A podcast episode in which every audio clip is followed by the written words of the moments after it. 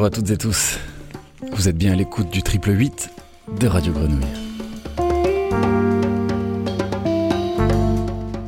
Voici un nouveau numéro d'Avoue le studio, une série de tête-à-tête au cours de laquelle une personnalité en invite une autre. Le temps d'une demi-heure, nous leur laissons le studio pour écouter leur échange. Aujourd'hui, Julie Krechmar, directrice des bancs publics et du festival pluridisciplinaire Les Rencontres à l'échelle, invite Simon Dubois, docteur de l'Université d'Aix-Marseille, spécialiste du théâtre syrien et rattaché à l'Institut de recherche et d'études des mondes arabes et musulmans. Place maintenant à Julie Krechmar et Simon Dubois.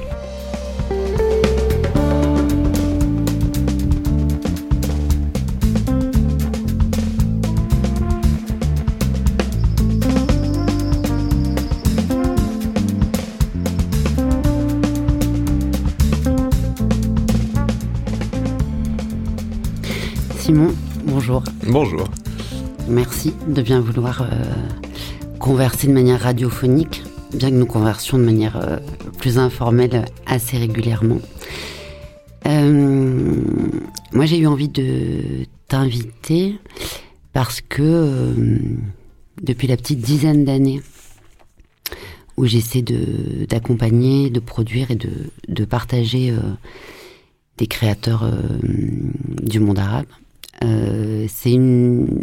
J'avais déjà tenté des rapprochements euh, avec le milieu universitaire, mais c'est la première fois que euh, voilà, il y a une vraie conversation un peu régulière avec quelqu'un dont un des axes forts de mon travail était penser depuis un centre de recherche, voilà, n'ayant absolument aucune forme de réserve à l'endroit du milieu universitaire, bien au contraire, mais au demeurant, je pense que quand on vient du théâtre et que donc on est dans le concret de cet accompagnement-là, euh, l'idée que quelqu'un s'y intéresse depuis un autre endroit, en l'occurrence plutôt d'un point de vue sociologique, euh, ça aurait pu nous tenir aussi un peu écartés, euh, en tout cas dans la conversation.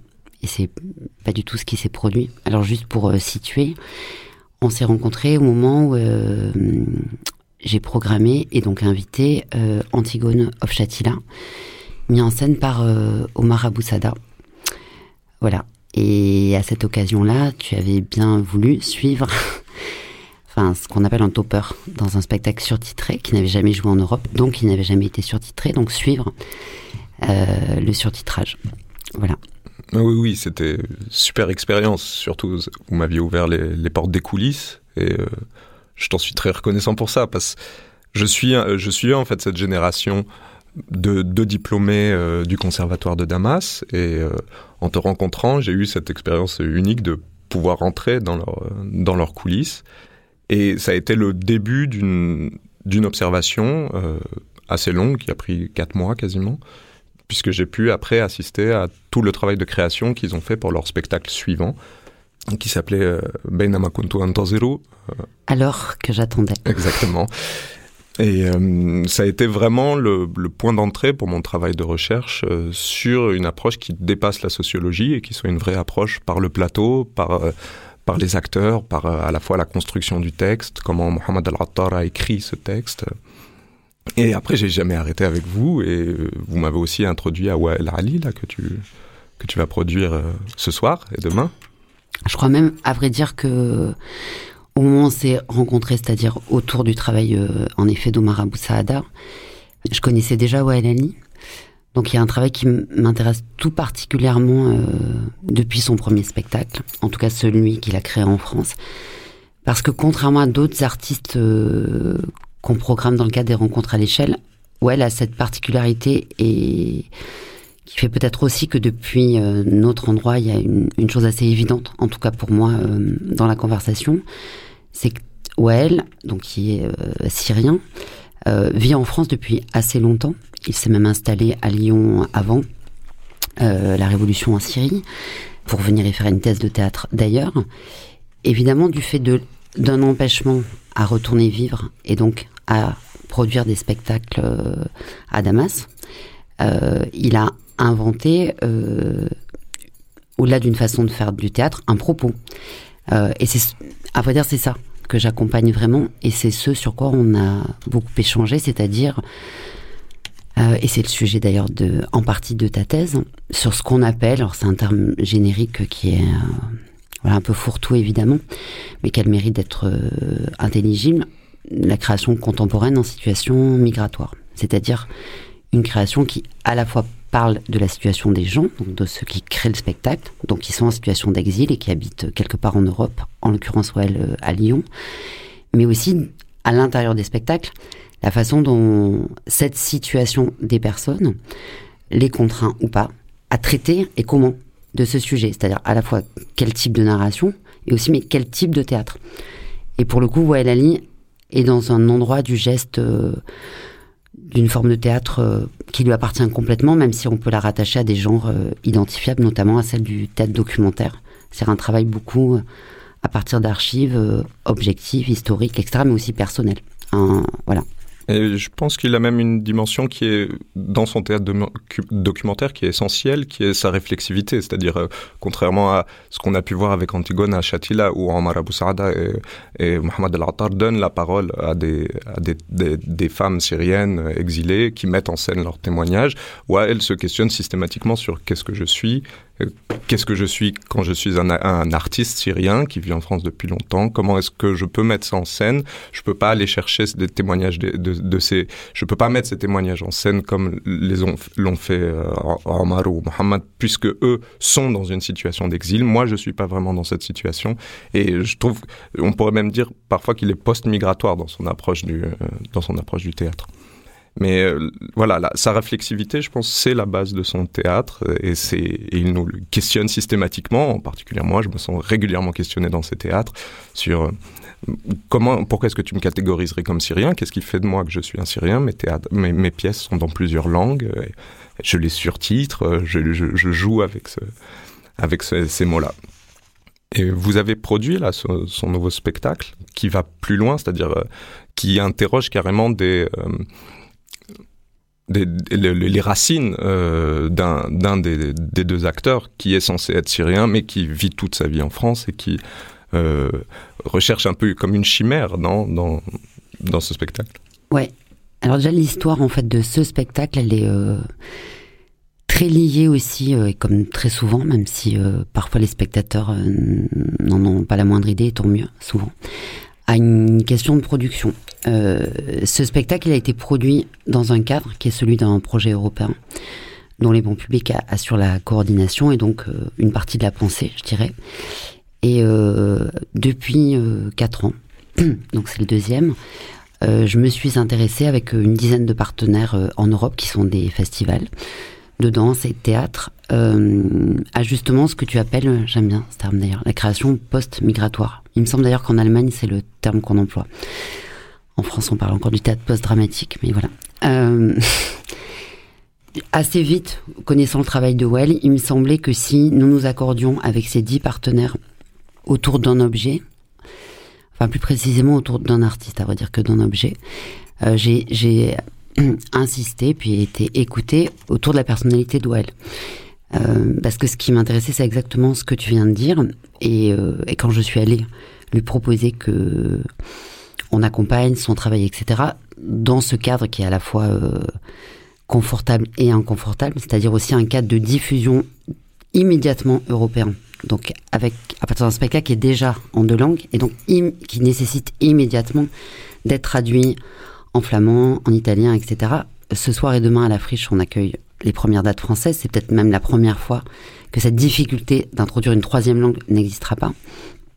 Et donc, en discutant avec euh, ou elle qui avait euh, effectivement ce projet, comme il en a de multiples, dans un des tiroirs.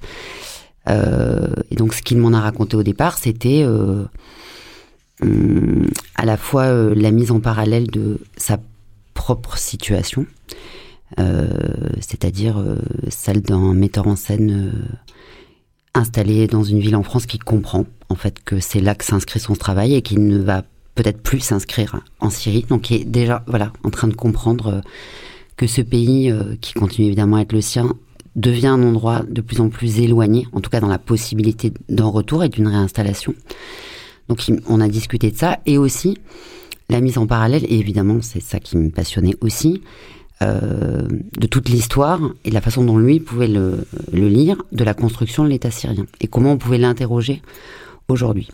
Et là où je parle de la production, c'est que évidemment la question d'un spectacle en français et en arabe posait la question des acteurs et peut-être que la part qui est très personnelle, en tout cas euh, de productrice, on va dire, dans ce projet, c'est que je connaissais Sharif Ondoa depuis très longtemps.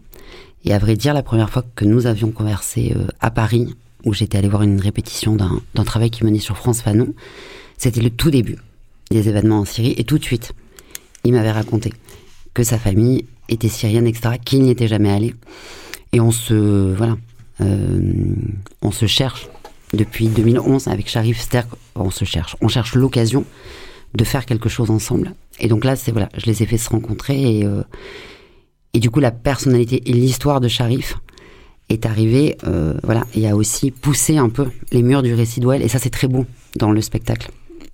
Oui, oui, on sent complètement son dans, dans la sortie de création que j'ai pu auquel j'ai pu assister, on sent complètement son sa présence, son, son texte, son français. Mais euh, c'est assez rigolo parce qu'on pourrait penser à une trilogie de, dans ce qu'on connaît de, de, de qui commence euh, d'abord avec euh, la mise en scène et toute la réflexion autour du témoignage du, prisonnier politique en Syrie qui est Hassan Abdelrahman. Et euh, Wael va s'extraire progressivement de ces témoignages qu'il va puiser d'un témoin extérieur pour progressivement venir interroger lui-même euh, en passant euh, par euh, titre provisoire avec Christelle Rodr, où là, on commence à interroger l'exil, mais dans une perspective historique, au Liban et avec l'éloignement pendant la guerre. Et tu pensais déjà qu'il allait aller dans cette direction quand tu as vu ce premier, ce premier spectacle, qui était euh, le, le, le spectacle de Je ne m'en souviens pas? Euh, Notre rencontre, elle vient de ce spectacle-là. Et la conversation ultra passionnante qu'on avait eue à l'issue euh, de la présentation du travail. Il se trouve que par un hasard de, de manque de disponibilité d'un modérateur ce soir-là au théâtre, je me suis retrouvée à modérer une conversation avec un metteur en scène que je ne connaissais pas. Donc la rencontre s'est fait un peu en public. Et puis après, bon voilà, on a passé une partie de la nuit à discuter. Euh, je trouvais déjà ça extrêmement singulier, euh, même si je le rattachais à des choses que je connais en Allemagne, voilà. Cette façon, euh, déjà de se mettre au centre de cette forme de théâtre qui, même si elle est identifiable, donc la question du témoignage, etc., mais de, se mettre au centre en tant que personne, même s'il n'est pas au centre du plateau en l'occurrence, mais d'être en régie, voilà. Et je trouvais que c'était très fragile en termes de forme, mais ce qui, ce qui existe évidemment de moins en moins, euh, mais qui continue à exister, mais c'est pas une fragilité, euh, c'est une fragilité sensible, c'est un tremblement en fait, plutôt qui voilà où elle est quelqu'un comme ça aussi mais je trouve que ça se voit dans son geste au plateau même s'il y a plein de choses euh, très fermes et très solides dramaturgiquement mais moi j'aime beaucoup. Il y a, il y a une chose euh, et qui est pas surjouée. Parce que sur ce sujet là euh, voilà cette histoire du témoignage par exemple il a pas d'autorité. Voilà il y a il y a quand même des gens qui sont des, qui ont un discours surtout en France parce que c'est quand même très à la mode hein, sur le voilà le témoignage, la mise en fiction, la vérité, le réel, etc. Je trouve que Well, sûrement parce que ce qui le viscéralement l'anime, c'est comment faire théâtre de son expérience, mais aussi d'un groupe de gens auquel il appartient, c'est-à-dire de cette génération qui est en exil. Je la trouve très, euh, ça reste dans une chose très près de l'intuition et toujours en travail.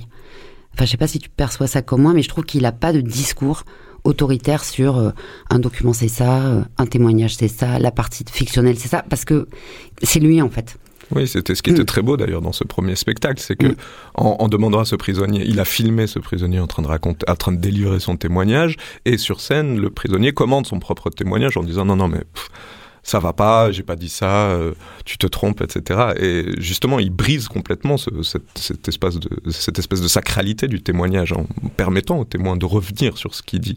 Et euh, je pense que l'interaction euh, avec le public aussi, elle est, au cœur de ses pré préoccupations. De, il, il y a un effet, il y a des, dans ce premier spectacle, il y avait eu un effet qui était que un ancien prisonnier était venu discuter à la suite en disant ah bah c'est rigolo, moi je connais la suite de ton histoire, etc.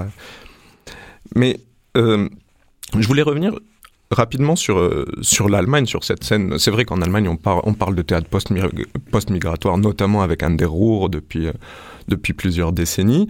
Euh, il y a le Gorky, le Maxime Gorky Theater, qui a un moment, qui depuis, le début des années 2000, porte aussi cette identité forte du post-migratoire. Vous avez réussi à monter des créations en commun. Le, projet dont tu, parles de mise en réseau, c'est un projet de production production à l'échelle européenne alors, euh, spécifiquement sur le Gorky, par exemple, j'ai jamais réussi euh, à réellement monter de projet. Par contre, c'est un théâtre qui m'a invité. Donc, il avait identifié le travail qu'on faisait ici. Et la directrice euh, Charmine actuelle m'avait invité justement à discuter avec des dramaturges allemands, je crois que c'est il y a 5-6 ans, sur cette notion qui pour moi était assez euh, c'était une terminologie que je maîtrisais pas du tout. Je l'identifiais à peine en fait à vrai dire. Et euh, donc je m'étais quand même euh, beaucoup plus tenue dans ce moment de rencontre là à partir de ce que moi je comprenais c'est-à-dire pourquoi en tant que française et notamment Marseille j'avais eu envie depuis 15 ans d'accueillir pas ce type de création mais en tout cas des artistes qui créent depuis le monde arabe. Voilà parce qu'au départ c'était quand même ça mon enjeu et c'est euh, bah, typiquement parce que j'ai accompagné des gens qui finalement sont venus s'installer en Europe qu'il y a quelque chose qui a suivi de ça. Après... Euh, je, je, sais que dans, dans, dans, tes démarches pour aller chercher ce théâtre, vous, vous êtes allé avec l'équipe des bancs publics, vous êtes allé au DICAF euh, au Caire, vous avez rencontré Ahmad Al-Attar, mm. que tu as produit à plusieurs reprises ici, vous êtes allé au Liban, tu as au Liban, tu as réussi à nouer. Ah bon, il y a Christelle Khodr qui arrive, qui vient, vient travailler avec Wael. Il y a d'autres compagnies avec lesquelles tu as réussi à lier des, euh, des, projets ou à monter des. Ouais, moi je, moi je crois que je voyage depuis 2005-2006 euh, au Maghreb et euh, au Moyen-Orient. pour des raisons d'intérêt, je pense, assez inexplicables, voilà. voilà. Des raisons très personnelles, en tout cas sensibles, d'intérêt très fort pour cette culture-là, pour ces endroits-là, voilà. C'est beaucoup, d'ailleurs, à partir, euh, j'aime bien le répéter, mais c'est tout à fait exact, et je pense que c'est peut-être la spécificité du projet qu'on mène depuis les bons publics, c'est que les connexions, elles se sont toujours faites depuis là-bas. C'est-à-dire que c'est depuis l'Algérie que je suis allée au Liban et que j'ai rencontré des gens. C'est depuis le Liban qu'on m'a mis en lien avec ce grand metteur en scène qui est Ahmed El. Euh, c'est pas des opérateurs. Bon, il se trouve que les opérateurs européens ne les connaissaient pas à l'époque, euh, mais voilà, c'est quand même des connexions qui se sont faites euh, beaucoup par des journalistes, pour être tout à fait honnête, et des auteurs plus que des opérateurs culturels ou des metteurs en scène. et donc assez, en tout cas, on va dire depuis dix ans, le, le, projet, en tout cas, c'est quand même beaucoup centré sur l'idée, en tout cas en France, d'être porteur de de cette singularité du festival qui serait de montrer ces créateurs qui, en général, n'ont jamais été montrés en France, mais parfois pas en Europe non plus. Euh, alors, il se trouve que depuis quelques années, par opportunisme, mais dans le bon sens du terme, donc par effet de mode, euh, c'était déjà arrivé avec le Liban il y a 10-15 ans, voilà, il y a un fort intérêt de récupérer dans les programmations ce type de récit. J'espère que ça sera pas tout à fait conjoncturel, euh, parce qu'il faut, voilà, faut tenir et à vrai dire, dans le nord de l'Europe, euh, pour des raisons qui seraient peut-être un peu longues à expliquer, il y a une sensibilité plus, voilà, enfin c'est très clair avec avec l'Allemagne, euh, indépendamment des questions strictement politiques, mais en tout cas de la façon dont des opérateurs euh, sont engagés de manière, on va dire, un peu plus pluridimensionnelle sur l'accueil en fait d'artistes dans cette situation. Moi, ça m'avait assez impressionné quand même au Gorky il y a 5-6 ans que la question de l'accueil ne se limite pas à la question d'un montage en production. C'est-à-dire vraiment de se dire, euh, on monte une compagnie avec des artistes en situation d'exil, etc. Il y a des choses hein, qui existent comme ça en France, euh, qui sont intéressantes, etc., mais qui sont pas euh, vraiment des ouvertures institutionnelles aussi fortes, je trouve. Et à l'occasion de notre rencontre, donc autour de Antigonov Chatila, c'est un peu ce que j'avais essayé de d'agiter en fait depuis la friche Label de Mai, c'était de, faire comprendre à une structure dans laquelle je travaille, hein, bien sûr. Euh, il y a un certain nombre de partenaires, mais au-delà du coût, voilà, enfin, c'est-à-dire de l'effet un peu médiatique de ça, rendez-vous compte de ce que ça va signifier, et pour ici et pour là-bas, de faire venir 16 euh, Palestiniennes de Syrie indépendamment de la charge de travail, etc. Mais qu'est-ce que, qu'est-ce que ça va raconter? Euh, Et et donc assez vite, en tout cas voilà pour te, te répondre, euh, la dynamique européenne elle a été complètement nécessaire. Et ça je crois que ton, enfin moi j'ai été à ta soutenance de thèse il y a 15 jours 3 semaines et tu as été pas mal interrogé là-dessus sur la question transnationale. Ça aussi c'est une chose qui me passionne, c'est-à-dire euh, et parce que c'est la singularité de cette création, c'est-à-dire que ces gens-là ils ne sont pas venus à Berlin, à Stockholm ou à Marseille, ils sont venus en Europe.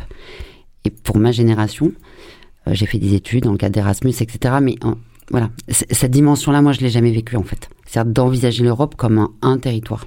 Exactement, ils sont, c'est quelque chose qui revient à plusieurs reprises dans, dans cette cette jeune création syrienne sur laquelle je travaille, qui est, on n'est pas dans une logique d'enracinement, on veut pas, on veut pas s'installer là, on est dans une logique de, mouvement. Ce transnational, c'est une ressource également, c'est une ressource évidemment financière, euh, de, de, spectacle, etc. Mais c'est aussi une, ressource intellectuelle.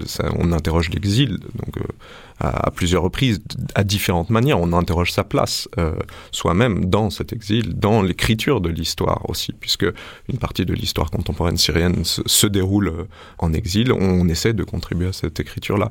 Et je, pense que ce transnationalisme artistique, en tout cas une de, des hypothèses que j'ai formulées, c'était que ce transnationalisme artistique, il s'intègre dans un courant beaucoup plus large, qui est un courant d'art contemporain, qui interroge entre autres le documentaire, et qui ne réduit pas ces acteurs juste dans un, à, des ces, artistes à euh, des acteurs en provenance d'eux ou euh, de, des acteurs de périphérie euh, artistique.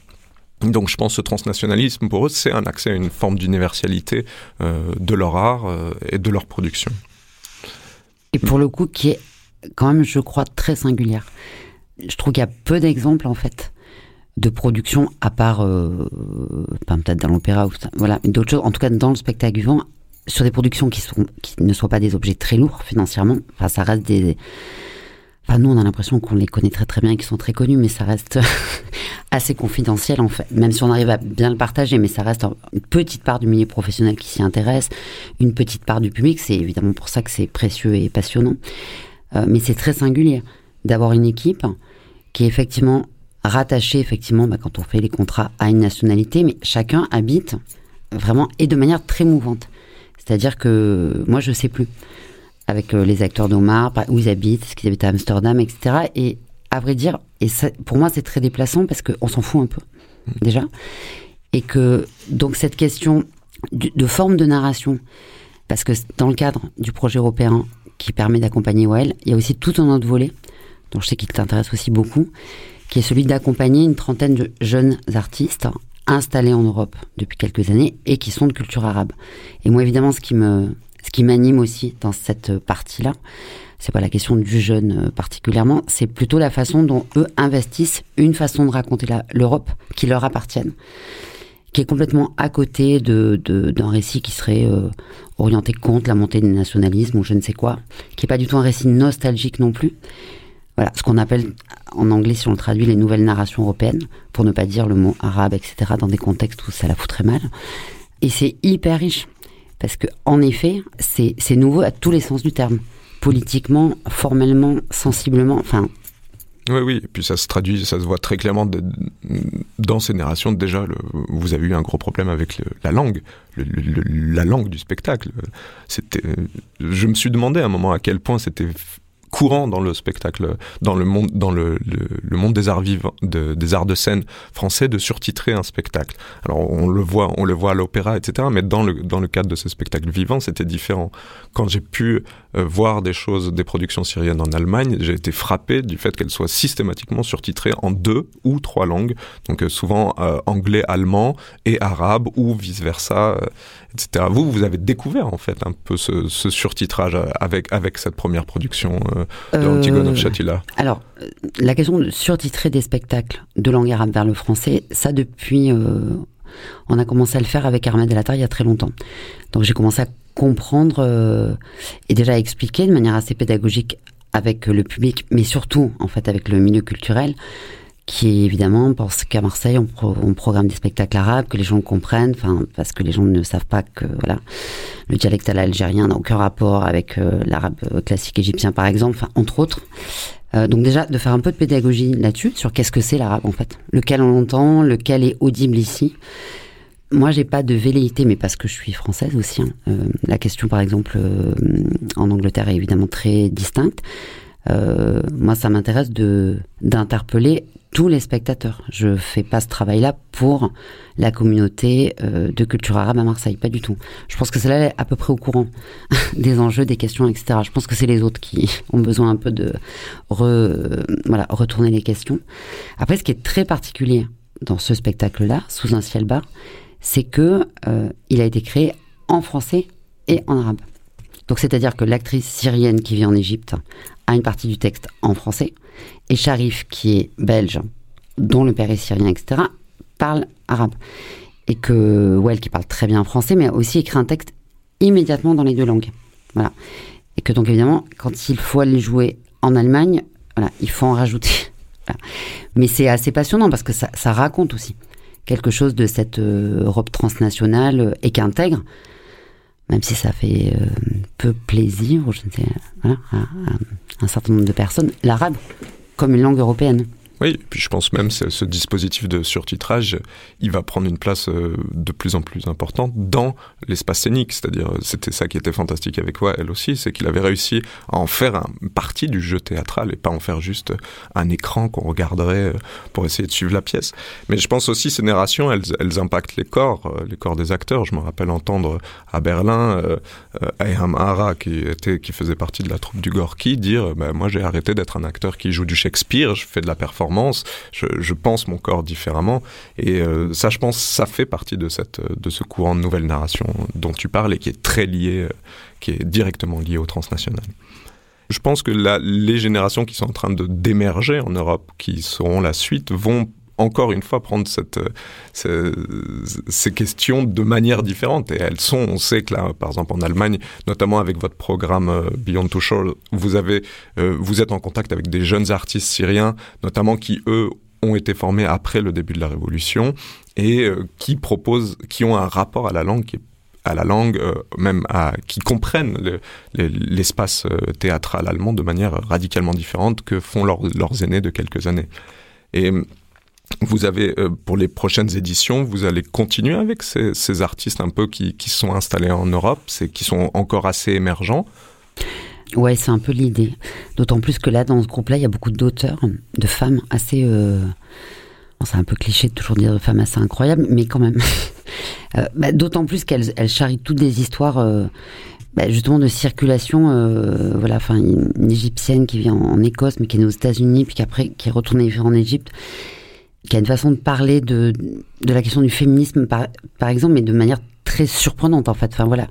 Je trouve que, oui, maintenant qu'on a mis en place une forme de réseau euh, qui est pas du tout informel, hein, qui est tout à fait formalisé, avec quelques structures très précises sur ces questions, et puis des, des très grosses structures, type Festival de Naples, pour qui c'est une des, vraiment un tout début euh, d'expérience, justement avec... Euh, avec la représentation d'autres choses que de scènes blanches euh, mises en scène par des blancs euh, sur des dramaturgies blanches qui racontent des problématiques stricto sensu européennes du début du XXe. Voilà, c'est une chose très nouvelle dans une ville comme Naples.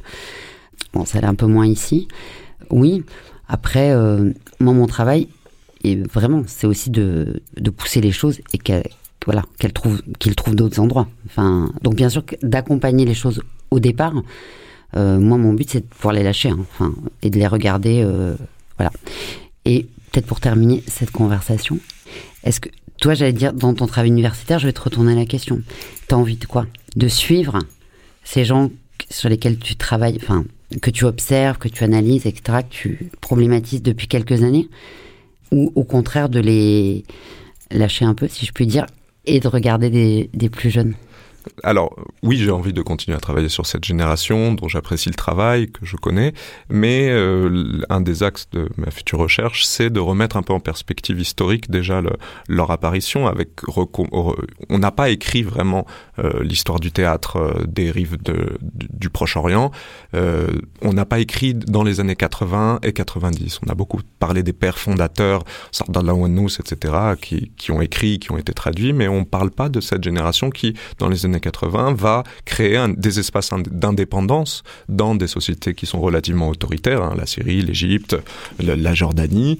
Euh, cette génération qui émerge dans les années 80-90, comme Hassan el-Gritli, qu'on a pu croiser à, plusieurs moments, euh, ou Raed Asfour euh, euh, en Jordanie, va former la génération qui est actuellement en exil, sur laquelle je travaille, c'est la génération de El Ali, etc., et continuer donc dans ma mise en perspective, comprendre cette génération qui est actuellement, qu'on produit actuellement, comme aussi une chaîne de transmission, un maillon dans, cette histoire du théâtre euh, vers euh, ces populations, ces, jeunes qui sont soit en train de finir leurs études actuellement en Allemagne ou en France, ou qui les ont à peine finies euh, dans les pays arabes et qui se sont retrouvés rapidement rapidement euh, en Europe.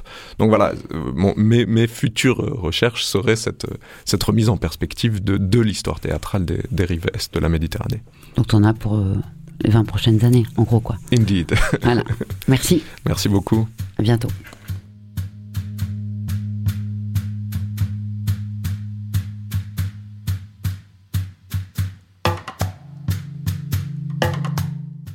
C'était Julie Krechmar, directrice des bancs publics et du festival pluridisciplinaire Les Rencontres à l'échelle, et le spécialiste du théâtre syrien Simon Dubois, docteur de l'université d'Aix-Marseille, rattaché à l'Institut de recherche et d'études des mondes arabes et musulmans. Ce numéro d'Avoue le studio est à retrouver comme tous les autres sur le site de Radio Grenouille, www.radiogrenouille.com. Très très belle journée à tous sur les ondes des 3.8.